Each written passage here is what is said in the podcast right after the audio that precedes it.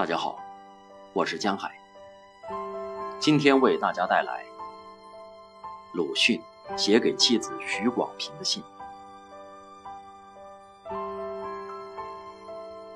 今天收到来信，有些问题恐怕我答不出，姑且写下去看。学风如何？我以为和政治状态及社会情形相关。躺在山林中，该可以比城市好一点。一只要办事人员好，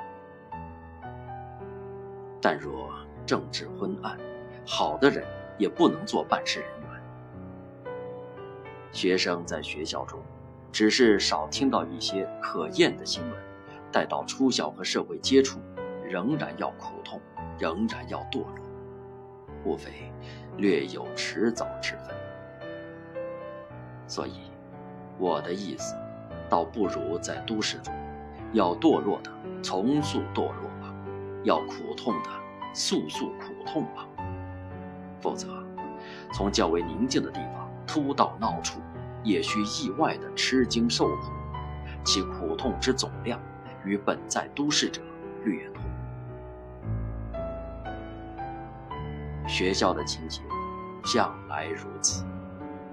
但一二十年前，看去仿佛较好者，因为足够办学资格的人们不很多，因此竞争也不猛烈的缘故。现在可多了，竞争也猛烈了，于是坏脾气也就彻底显出。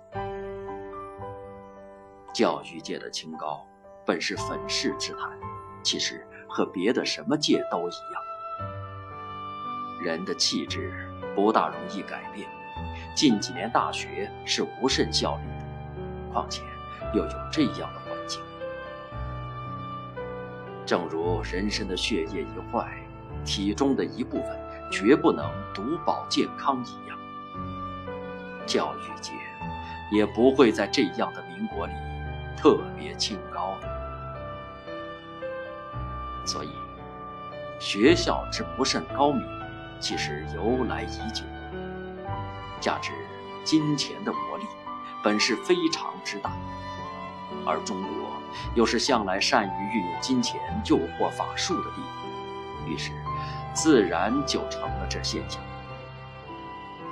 听说现在是中学校也有这样的了，见有例外者，大概即因年龄太小，还未感到经济困难。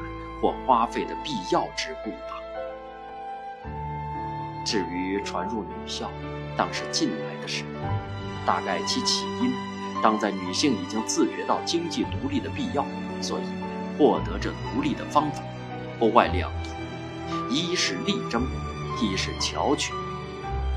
前一法很费力，于是就堕入后一手段，就是略一清醒，又复温顺。可是，这不独女界，男人也都如此。所不同者，巧取之外，还有豪夺而已。我想，苦痛是总与人生连带的，但也有离开的时候，就是当睡熟之际。醒的时候，要免去若干苦。中国的老法子就是骄傲与玩世不恭。我自己觉得我就有这毛病，不大好。苦茶加糖，其苦之量如苦，只是聊胜于无糖。但这糖就不容易找到，我不知道在哪里，只好交白卷。以上，我自己的办法说完。就是不过如此，而且近于游戏，不像步步走在人生的正轨上。甚至或者有正轨吧，但我不知道。我相信写了出来，未必与你有用，但我也只能写出这些罢了。鲁迅。三月十一日。